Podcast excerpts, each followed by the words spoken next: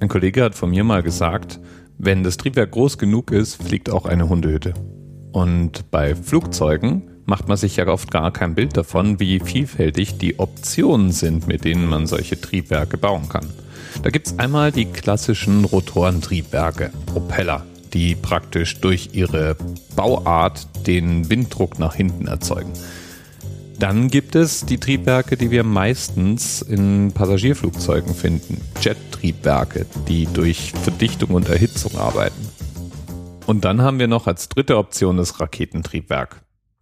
Und das findet man in der kommerziellen Luftfahrt verdammt selten. Und auch bei Flugzeugen im militärischen Bereich sind im Allgemeinen normalerweise Jet-Triebwerke in irgendeiner Form im Einsatz. Das heißt aber nicht, dass es nicht versucht wurde oder versucht wird.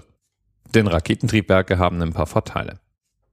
Keine der anderen Technologien erzeugt so schnell so massiven Schub. Damit lassen sich sehr hohe Geschwindigkeiten erreichen, sehr hohe Höhen erreichen oder auch sehr schnelle Höhengewinne produzieren. Und dieser offensichtliche Vorteil sorgt natürlich in der militärischen Flugzeugforschung immer wieder mal für Flugzeugmodelle, die genau das versuchen. Und einer der früheren Versuche dieser Art ist die Heinkel HE 176. Das erste funktionsfähige Flugzeug der Welt. Angetrieben von einem regelbaren Flüssigkeitsraketentriebwerk.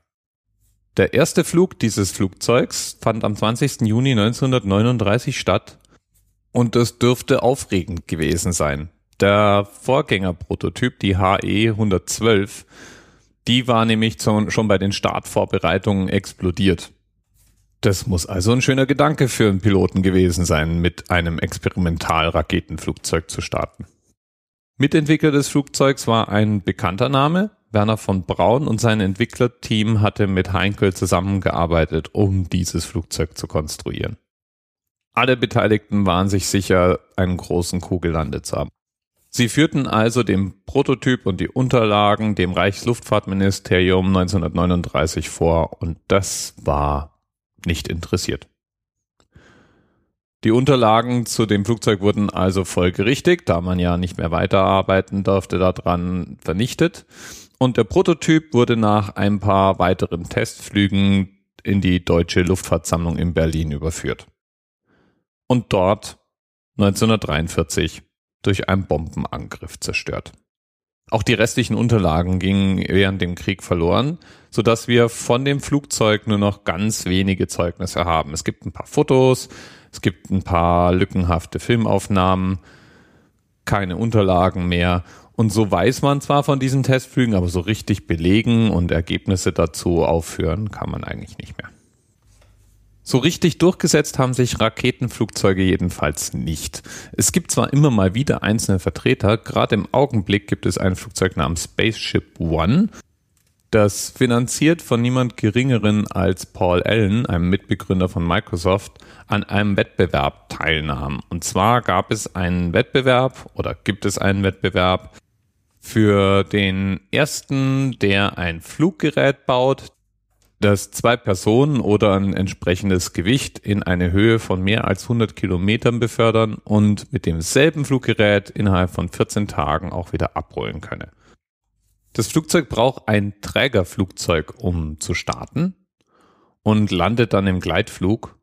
Zum ersten Mal flog die Maschine dann 2003 landete dann auch im August 2003 eben im Gleitflug und zündete auch zum ersten Mal sein Raketentriebwerk, wobei eine Geschwindigkeit von Mach 1 überschritten wurde, also die Schallmauer durchbrochen wurde. Was ich interessant finde ist, damit war Spaceship One auch das erste privat konstruierte Flugzeug, das ohne öffentliche Mittel gebaut worden war, das die Schallmauer durchbrochen hat.